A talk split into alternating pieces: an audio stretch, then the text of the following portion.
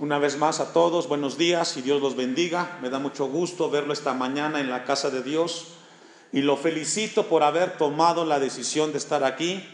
No sé si tuvo contratiempos, pero el mejor tiempo invertido de, esta, de este día es este, el cual dedicamos a escuchar el mensaje de un Dios vivo. Que Dios lo bendiga por estar aquí esta mañana. El tema de esta predicación, cristianos en la carne. Cristianos en la carne. Cinco años habían pasado desde que Pablo, por la gracia de Dios, estableció la iglesia en Corinto. ¿Cuánto tiempo, hermanos? Cinco años.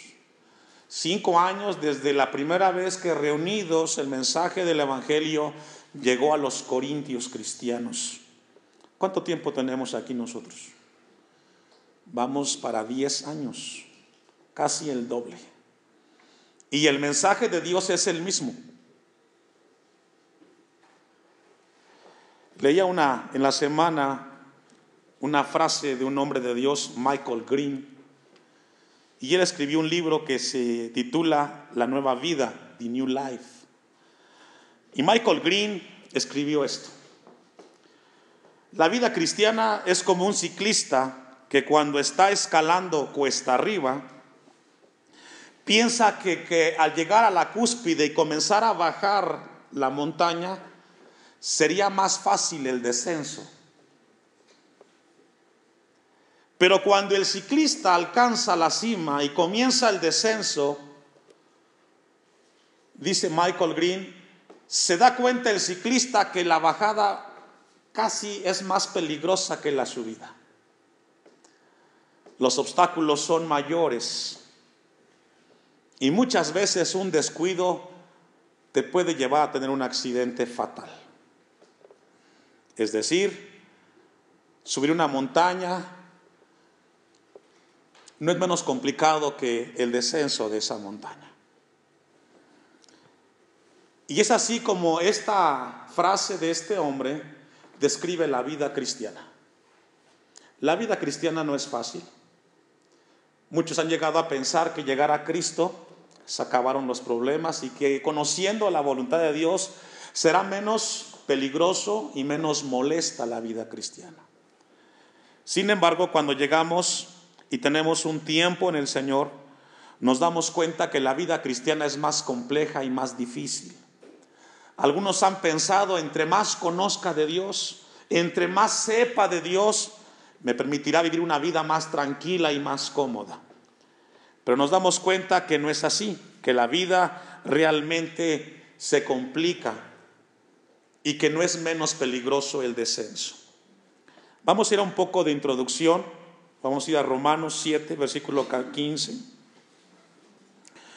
Hay dos razones, según el pasaje que hemos leído de Corintios, por las cuales la vida cristiana se torna difícil y compleja. Que Pablo registra en esta carta que escribió cinco años después a los corintios cristianos y que esta mañana Dios quiere que la iglesia en Timilpan, la iglesia Hashem, pueda recordar el mensaje y lo importante que es esta palabra para la vida de la iglesia. Hay dos razones, antes de que leamos el pasaje de Romanos 7:15, las cuales se torna difícil la vida cristiana. Número uno, el mundo. Número dos, la carne. Cuando hablamos de mundo, cuando la Biblia habla de mundo, no habla solamente de hábitos mundanos como tomar, como fumar, como maldecir. Cuando la Biblia habla de mundo, habla de pensamientos, habla de ideas y de filosofías mundanas. La palabra mundano significa el pensamiento del aquí y del ahora. Eso es alguien mundano, alguien que está pensando solamente en el momento que está viviendo en la tierra. Y esa razón es la que hace difícil la vida cristiana en muchos, porque quieren vivir la vida cristiana no de acuerdo a lo que la Biblia dice, sino de acuerdo a lo que el mundo promueve, de acuerdo a lo que el mundo enseña, y queremos, muchos cristianos quieren que la iglesia viva de acuerdo al pensamiento y la filosofía del mundo, lo cual no es sano, ni mucho menos de beneficio. La segunda razón por la cual la vida cristiana se torna difícil y compleja es la carne. Y cuando la Biblia habla de la carne, habla de nuestra naturaleza caída. Cuando le entregamos nuestra vida a Cristo, dice la carta a los Corintios, de modo que si alguien está en Cristo, nueva criatura es. Todas las cosas son hechas nuevas y es una gran bendición. Sin embargo, seguimos viviendo en este cuerpo caído que constantemente desea todo menos buscar a Dios. El peor enemigo que usted tiene, además del mundo, es su carne. Porque a la carne no le gusta buscar a Dios. La carne quiere recrearse, quiere tener un descanso, prefiere cualquier otro lugar que estar escuchando el mensaje del Dios de la Biblia. Y la carne es insaciable. Dale un día de recreo y quiere dos. Ponlo a ver televisión a la medianoche y quiere dos películas y quiere ver todos los días. Uno de los, estas dos vertientes o estas dos razones que registra Corintios, una es externa y otra es interna. El mundo es de afuera hacia adentro, sus pensamientos, sus ideas. Y la carne es las emociones, los sentimientos, lo que yo pienso y lo que yo creo. La iglesia a menudo piensa como el mundo piensa. Y se orienta o quiere orientarse de acuerdo a lo que el mundo está promoviendo. Le decía yo un momento que la mundanalidad tiene que ver con puntos de vista, ideas, filosofías y pensamientos. Pablo escribe a los Romanos 7:15, ya lo tiene. Porque lo que hago no lo entiendo pues no hago, ¿qué dice hermano? Lo que quiero, sino lo que aborrezco, eso hago. Y esto le pasa al cristiano genuino.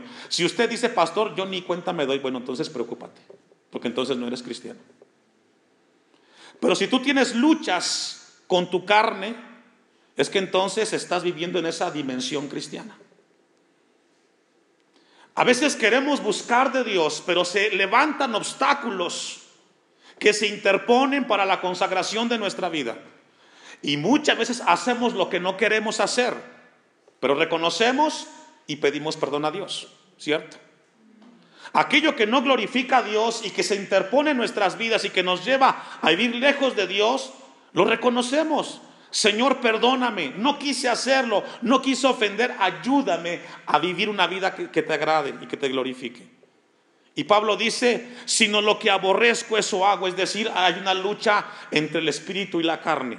Versículo 16. Y si lo que no quiero, esto hago, apruebo que la ley es buena. De manera que ya no soy yo quien hace aquello, sino el pecado que mora en mí. Y lo que está describiendo Romanos es una lucha en la vida del cristiano. Déjeme recordarle de parte de Dios que la vida cristiana se requiere de todos los días consagrarse y dedicarse a Dios. Si descuidas tu vida espiritualmente, si descuidas la oración, la, lectura de la palabra, serás presa fácil del pensamiento del mundo y tu carne te arrastrará hacia el pecado y cada vez más lejos de Dios. Si logra ver en este pasaje que estamos leyendo de Romanos, no habla del diablo. Satanás es un enemigo vencido. Cristo lo derrotó en la cruz del Calvario cuando resucitó. Pero la lucha que tiene grande el cristiano es su propia carne. Dice el versículo 18, y yo sé, dice Pablo, yo sé que el pecado está en mi suegra. ¿Dice eso? Está en el vecino. Y yo sé que el pecado está en el de enfrente. ¿En quién está? En usted. ¿Qué significa eso? Que el problema espiritual que usted tenga no es responsabilidad ni del pastor ni de nadie más que de usted mismo. ¿Cuántos dicen amén? Si usted está descuidando su vida, no responsabilice a nadie más que usted mismo. Dios establece que cuando el hombre falla, nadie debe de ser más responsable que el mismo cristiano que debe de reconocer que su vida está siendo descuidada. Un cristiano carnal regularmente responsabiliza a otros de su vida espiritual. Pablo dice, yo sé, yo sé que el pecado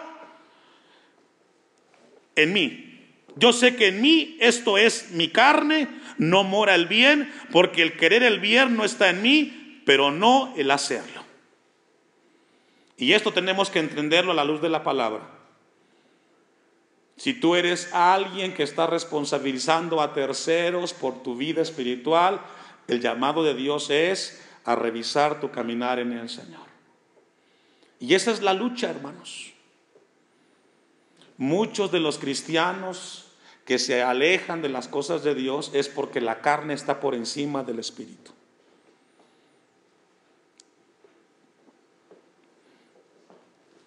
Cuando recibimos de Dios la naturaleza nueva de parte de Dios, nuestra vida comienza a caminar en una vida espiritual, sin embargo, encontramos que tenemos dos luchas los cristianos constantemente. Una, ya dijimos, es el mundo, filosofías, pensamientos, ideas, y la otra es nuestra carne. Cada vez que el hombre de Dios, la mujer de Dios, comienza a caminar en esa línea, entonces tendrá mucho peligro y podrá ser arrastrado lejos de Dios. Con esa breve introducción vamos a ir al pasaje porque el apóstol Pablo hace un diagnóstico de la condición de la iglesia. Y en ese diagnóstico que Pablo hace cuando escribe esta carta, primero analiza la causa, número dos, los síntomas y número tres, la cura. La palabra diagnóstico significa, es una palabra griega que significa diagnosis y que significa saber a través de. Es un diagnóstico. Saber a través de. Y cuando Pablo escribe esta carta de parte de Dios, él hace un diagnóstico espiritual para saber la condición de la iglesia en Corintios. Primero quiere saber cuál es la causa de que el cristiano corintio tenga ese problema de ser carnal. ¿Cuáles son las causas cuando una iglesia llega a vivir su vida como iglesia, valga la redundancia, pero carnalmente? En la naturaleza caída, dándole más relevancia a las emociones y a los sentimientos por encima de la parte espiritual. Mire lo que dice el texto 1. Vamos al pasaje. Primera de Corintios 3:1. De manera que yo, hermanos, aquí hermanos, iglesia, le está escribiendo a cristianos. ¿Sí logra verlo? Hermanos. No está hablando a alguien que no es cristiano, le habla a alguien que es de la familia de Dios. Ese término hermanos es un término que hace referencia a amor y afecto y que hace referencia a igualdad. Y le dice, no puedo hablaros como espirituales. Y esto es terrible.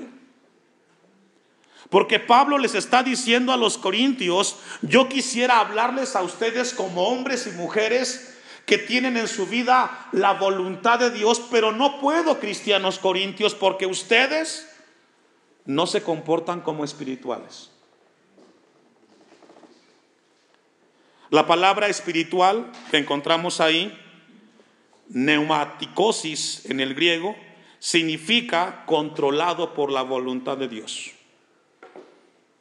Una persona espiritual, según el pasaje, es alguien que se deja manejar por la palabra y la voluntad del Dios de la Biblia. Ahora, alguien carnal es todo lo contrario. La palabra de Dios no tiene relevancia en su vida. Son sus emociones, sus sentimientos. De manera que yo, hermanos, no puedo hablaros, dice el pasaje, como a espirituales el capítulo 2 a los Corintios, versículo 14, un poquito atrás, vamos a ir ahí atrás, primera de Corintios 2, 14. No les puedo hablar como espirituales, dice Pablo. No les puedo hablar como, como, como cristianos que son manejados o guiados por la voluntad de Dios. En primera los Corintios 2:14 encontramos el contraste que es el hombre el hombre natural o el hombre carnal Pero el hombre natural no percibe las cosas que son del Espíritu de Dios porque para él son locura y no las pueden entender. Alguien que es o que vive en la carne naturalmente es alguien que no percibe las cosas desde la perspectiva de Dios. Él todo lo ve a través de su entender, de lo que piensa, de lo que cree, y se le olvida lo que dice Isaías 55, 8 y 10, que los pensamientos de Dios son más grandes que los nuestros. El hombre natural todo lo ve desde su punto, desde su perspectiva, desde su postura, desde lo que él entiende y cree. Pero las cosas de Dios son más altas que las nuestras, hermano. Y dice el texto, porque no las puede entender, porque para él son locura y no las puede entender, porque se han de discernir como hermanos espiritualmente. Alguien que es carnal o espiritualmente, cuando alguien viene al culto es un gran contraste. Para alguien que viene al culto y que lo ve carnalmente es perder el tiempo. O qué flojera. Pero alguien espiritualmente sabe que asistir a la casa de Dios es una bendición muy grande. ¿Cuántos dicen amén? Alguien espiritualmente sabe que asistir a la casa de Dios, leer la Biblia, orar con la familia es un beneficio eterno para, para los hijos de Dios. Muchos de los que no asisten a los cultos es que porque piensan que hay cosas más importantes que Dios. Y yo me pregunto, ¿dónde queda el primer mandamiento? Pero espiritualmente el hombre discierne y sabe que hay un beneficio espiritual cuando buscamos de Dios. No es tiempo perdido, es tiempo invertido para la gloria de Dios. Dice el versículo 15, en cambio el espiritual, ¿qué hace hermanos? ¿Cuántas cosas? Todas. Todo lo que realiza un hombre, una mujer espiritual, sabe que hay un propósito eterno. ¿Se recuerda el caso de Moisés? Espiritual, para un hombre natural es un hijo, es una hija lo que tienes. Para Dios es un propósito a través de tu hijo. Y el hombre y la mujer natural sabe que lo que hace, cada acción que hace, tiene un propósito eterno. No es perder el tiempo, juzga todas las cosas, todas son todas, tu trabajo, tu relación en tus hijos, con tus hijos, con tu esposo, en la casa de Dios, todo tiene que juzgarse desde el punto de vista de Dios. Pero él, pero él no es juzgado de nadie. Y aquí encontramos entonces el contraste del hombre natural y el hombre espiritual. Vamos a regresar a 1 Corintios 3.1. De manera que yo, hermanos, no puedo hablaros como espirituales. Y esto es terrible. Porque el deseo de Pablo era hablarle después de cinco años a los cristianos corintios como alguien que ha crecido en el Señor. Aquí tenemos diez años y conocemos mucho de Dios y eso que sabemos de Dios nos debe de llevar a entender la vida desde otro punto de vista, hermanos. ¿Cuántos dicen amén? Porque sabemos más de Dios que hace diez años atrás. Pero Pablo dice, no puedo hacerlo. Me es complicado porque ustedes no han logrado crecer en esa área. Y luego les dice, sino como a qué hermanos carnales. No puedo hablaros como espirituales, sino como carnales. La palabra es sarquinos en el griego. Y hace referencia a un pensamiento filosófico o de ideas de este mundo con una mente limitada. Es decir, Pablo está diciendo, no puedo hablarlos como aquellos que conocen las cosas eternas de Dios, sino, sino como alguien que vive en el aquí y en el ahora. Pensaba encontrarlos maduros, corintios, pero me doy cuenta que ustedes siguen viviendo una vida cristiana, pero como el mundo piensa y como el mundo cree. Los niños son muy hermosos, ¿cierto? Un bebé es precioso. Y uno disfruta mucho cuando los niños son pequeños. Pero cuando pasan los años y ese bebé se convierte en un adulto, pero piensa como niño, qué triste y qué lamentable, ¿cierto? Los niños son hermosos, cuando están pequeños. Pero cuando ese niño crece y es adulto, pero piensa y se conduce como niño, es algo lamentable y triste lo que Pablo está diciendo. Les tengo que hablar como la gente de aquí. ¿Sabe que los hijos de Dios tenemos que vivir nuestra mente como el canto que a veces cantamos por encima del sol? Poner nuestra mirada en las cosas que son eternas y no solamente terrenales. Sino como a carnales. Y ve el texto al final, versículo 1. ¿Como qué? Como a niños en Cristo. Es decir, después de cinco años, los cristianos corintios seguían siendo qué? Niños. ¿Y cómo es un niño? Si llegas a quitarle el juguete, ¿qué hace? Se enoja. Y un niño, por característica, tiene algo, es egoísta. ¿Cierto o no? Tiene algo y no lo quiere dar. Si me lo quitas, lloro. Si me lo quitas, grito y le digo a mamá y le digo a papá. Un niño se caracteriza porque es muy egoísta. No le importa la voluntad de Dios, espiritualmente hablando, le importa lo que él siente y lo que él cree por encima de las cosas de Dios. Romanos 8:14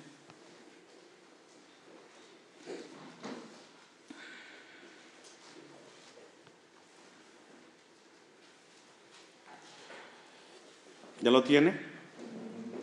Ponga mucha atención. Romanos 8:14. Porque todos, ¿cuántos? Todos.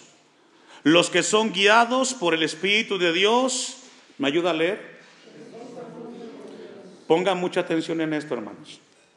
Según el pasaje que hemos leído, no hay cristianos buenos ni cristianos malos. Ni tampoco cristianos maduros ni cristianos inmaduros. Habla de gente que es o no es cristiano. Si somos hijos de Dios, nos dejamos guiar por la voluntad de Dios. Sujetamos a través del dominio propio nuestras emociones, nuestra carne, para darle lugar a la voluntad de Dios. Dice el texto, porque todos los que son guiados por el Espíritu de Dios, estos son hijos de Dios. Todos los hijos de Dios deben de ser guiados por su espíritu. Y encontramos entonces de que Pablo le sigue hablando a los corintios como niños, no habían crecido, conocían, pero aún estaba más fuerte el pensamiento corintio, griego, filosófico por encima del Evangelio de Cristo Jesús. Y es así como esta mañana Dios nos habla a la iglesia en este lugar, porque probablemente quieres ver la iglesia desde el punto de vista como el mundo quiere ver a la iglesia y no como la Biblia nos habla que seamos luz y sal en esta tierra. Versículo 2 del capítulo 3 de Corintios. Primera de Corintios 3, 2. Os di a beber leche y no vianda Ahí la palabra leche hace referencia a las doctrinas esenciales de la vida cristiana. Cuando llegué con ustedes, Corintios, me di a la tarea de enseñarle lo básico de lo que es la vida cristiana. Y no les di las cosas profundas porque sabía que eran niños. Y sabe, hermano, que como pastor en este lugar, por la gracia de Dios, me ha dado la tarea de que en estos 10 años la iglesia sepa un poquito más de lo básico de, lo que es la vida cristiana. Y cada uno en este lugar sabe cómo debe de ser la vida cristiana. Por ejemplo, uno de los temas que hemos abordado aquí es el tema del perdón, que significa pasar por alto la ofensa. Y según la Biblia dice que cuando alguien te ofende, ¿qué tienes que hacer? Dígalo. ¿Qué dice Mateo 18? ¿No se recuerda? Vamos a buscar. Mateo 18.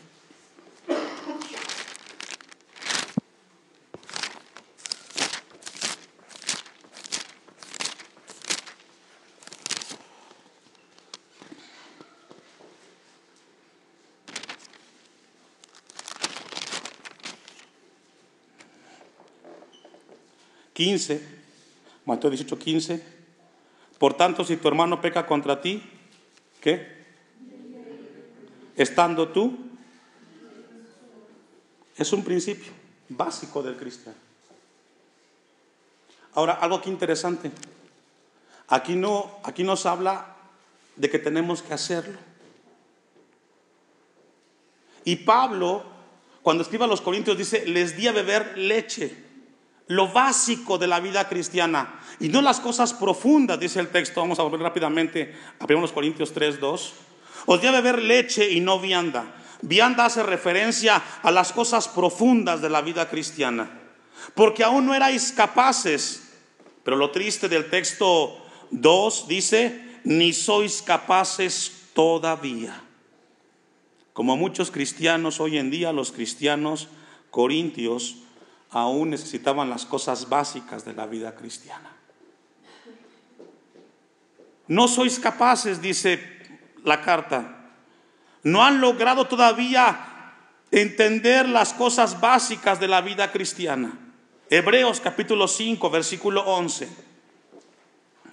El atraso espiritual en la vida cristiana siempre traerá consecuencias grandes. Hebreos 5:11, usted me alcanza.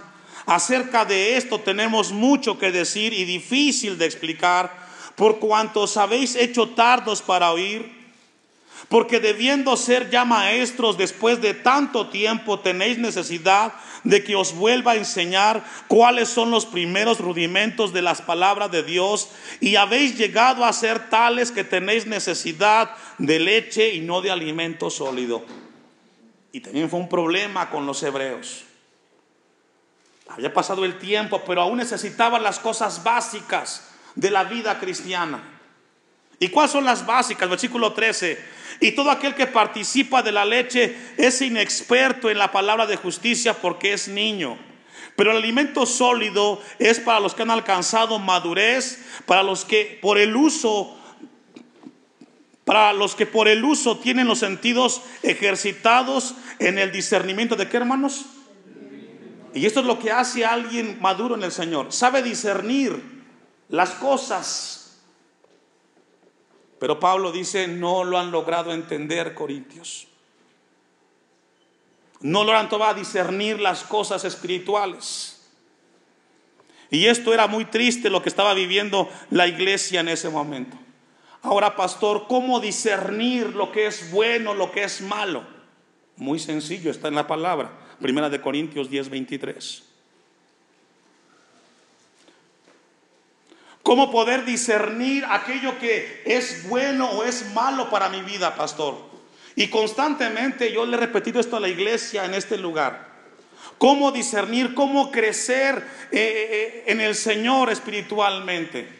¿Ya tiene el texto? Ponga atención. Todo me es lícito. ¿Cuánto? Es decir, ¿podemos hacer lo que querramos, pastor? Sí, todo. Pero hay un pero. Pero, ¿no todo qué? Pastor, ¿puedo fumar? Sí puedes. ¿Debes? No. Pastor, ¿puedo bailar? Sí puedes. ¿Debes? No. Porque somos la sal y somos luz en este mundo. ¿Cuántos dicen amén? Pastor, ¿puedo eh, ver pornografía? ¿Puedes? Sí. ¿Debes? No. Alguien maduro es aquel que reconoce que sí puede hacer las cosas, pero tiene que valorar si debe y si edifica. Si lo que tú vas a hacer no te edifica, ¿qué tiene que hacer? No hacerlo. Así de sencillo. Mamá, tengo un pretendiente, no es cristiano, fuma, anda en pandillas, ¿Qué cree o cómo ser el consejo para esa hija? ¿Puedes? Sí. ¿Debes? No. No te va a edificar. No te va a beneficiar en nada. Y esto, hermanos, debe de ayudarnos en nuestra vida cristiana. Todo me es lícito, pero no todo conviene. En el caso de los novios, andan afuera a las 10, 11 de la noche. ¿Es bueno y edifica? No. Claro que no edifica. ¿Cómo le explicamos entonces? Y aquí Dios quiere que entendamos esta parte que se los olvidó a los, a los, a los corintios cristianos de aquel entonces. Concluye el texto, todo me es lícito, pero no todo edifica. Iglesia Hashem, antes de que tú puedas emitir un consejo, una respuesta, siempre pregúntate este texto. ¿Puedes? Claro. ¿Debes? No. Tampoco te edifica, entonces no lo hago.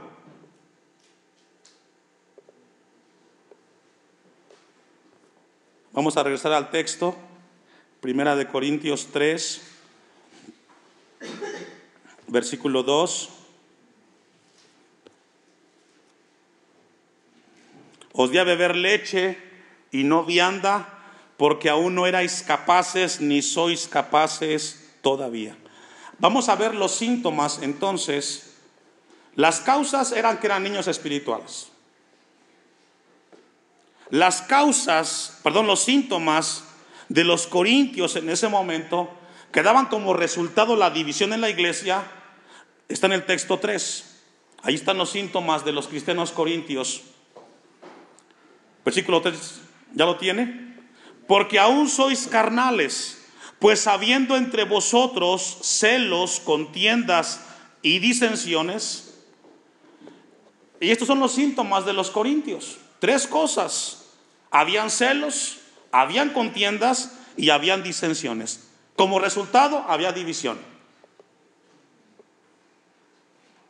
Si en la vida cristiana existen estos tres, estas tres síntomas, estos tres síntomas, hermanos, nos está hablando entonces que nuestra vida está caminando en la carne y no en el espíritu.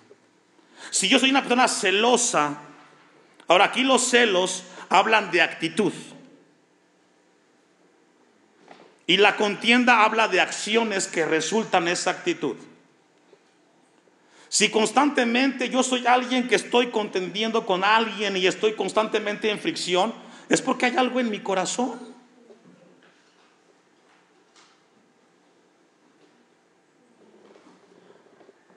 Muchas de las iglesias en el tiempo presente experimentan muchas tragedias los miembros de la iglesia porque no crecen, hermanos. No hay madurez. Los síntomas que encontramos aquí son muy graves y son muy fuertes. Gálatas capítulo 5, versículo 19. Los celos son una forma grave de egoísmo, envidiando algo que alguien tiene y quisiera tener el egoísmo es una de las características más evidentes de una vida espiritualmente infantil. Pero algo aún todavía más terrible, hermanos. Cuando alguien vive en una vida de egoísmo, comienza su vida a deteriorarse moralmente y a experimentar ciertas conductas de la carne. Dice Gálatas capítulo 5, versículo 19 que cuando eso sucede en estas áreas es atacada la vida de esa persona. Y manifiestas son las obras de la carne, que son adulterio, fornicación, inmundicia, laxivia. Y comienza a enumerar una lista grande. ¿Qué significa eso, hermanos? Que detrás del pecado de, de, de egoísmo, de celos, hay otros pecados involucrados. Es decir, cuando alguien comienza a tener una vida en esas características, no son pecados aislados. El egoísmo, los celos, la contienda, no son pecados aislados, son pecados que se van conjuntando entre ellos, entrelazando. Idolatría, dice el 20, hechicerías, enemistades, pleitos, celos, iras, contiendas, disensiones, herejías, envidias homicidios, borracheras, orgías y cosas semejantes a estas acerca de las cuales os amonesto. ¿Qué significa, hermanos? Que cuando una persona comienza a vivir en la carne, toda su vida, todas sus áreas son presa fácil de este tipo de pecados. No digo que de todos, de algunos. Ataca todas las formas que existen en la vida del ser humano. Por eso la palabra de Dios esta mañana nos habla que los corintios en ese momento vivían una situación muy difícil y muy compleja. Vamos a volver a Corintios.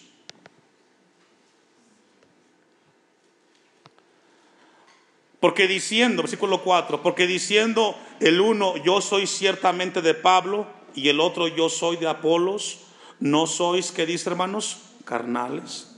Y aquí encontramos que el pecado fuerte en ese momento, por decirlo así, en Corintios era la división. Pero eso, eso era el resultado de los celos, del egoísmo. Según el texto 3, no sois carnales. Porque diciendo el uno, yo ciertamente soy de Pablo, y el otro, yo soy de Apolos, no, soy no sois carnales. Y aquí encontramos que una de las cosas que pasó en Corintios es de que cada grupo buscó a su líder, humanamente hablando. Y perdieron de vista que la iglesia no es de hombres, la iglesia la dirige Cristo Jesús. La iglesia la dirige Cristo Jesús, pero ellos lo perdieron de vista. Vamos a concluir esta primera parte porque no podemos terminar. Vamos a ver solamente un poco de lo que es la cura que en ese momento Pablo les dio a través de Dios. Versículo 5. ¿Cuál es la cura entonces, pastor, para poder salir de ese estado? Versículo 5, que es Pablo, que pues es Pablo y que es Apolos ¿Qué eran hermanos? Servidores por medio de los cuales habéis creído. Y eso según lo que a cada uno concedió el Señor.